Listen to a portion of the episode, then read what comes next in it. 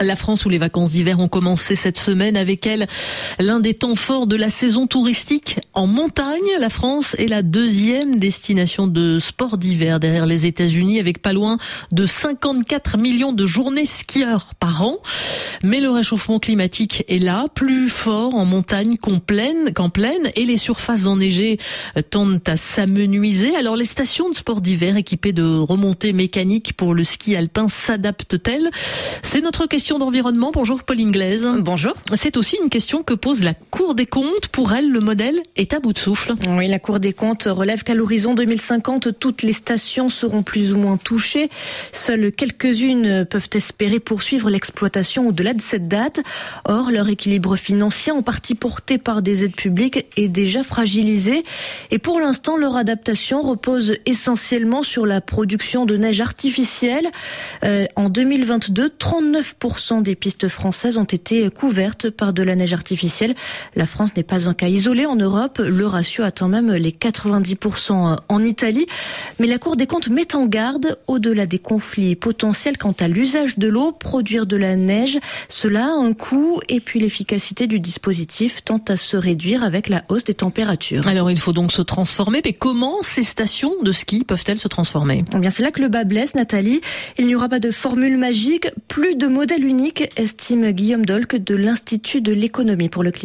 la plupart des territoires de montagne se sont vraiment construits autour d'un modèle quasiment euh, prêt à porter qu'on a pu déployer avec du soutien public dans les années 70. Ce modèle-là, on l'a vraiment multiplié, il est extrêmement lucratif.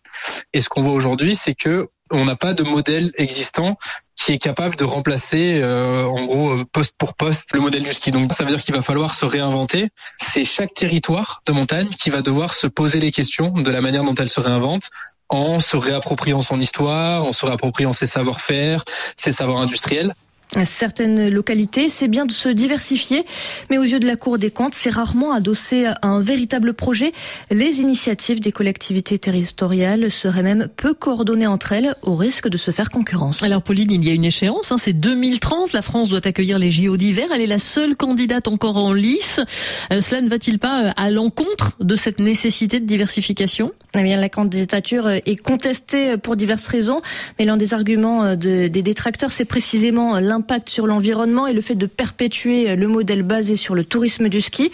Guillaume Dolk nuance, il estime que les JO peuvent faire de la transition un levier à certaines conditions. C'est plutôt d'essayer de voir comment est-ce qu'on peut faire vivre l'existant et de se servir un peu de cet événement euh, sportif pour réorienter les investissements vers des vraies questions d'adaptation. Alors ça va pas se faire automatiquement. La tentation va être grande de simplement réfléchir des investissements vers des enneigeurs ou vers des choses pour pérenniser le modèle du ski alpin. Et ça, ça serait une grave erreur. Le rapport de la Cour des comptes euh, a fait grincer des dents euh, les exploitants euh, et les élus de montagne. Il juge l'effort d'adaptation des stations minimisé par le rapport. Pauline Glaise pour notre question d'environnement dans RFI Matin. Merci à vous. Bonne journée.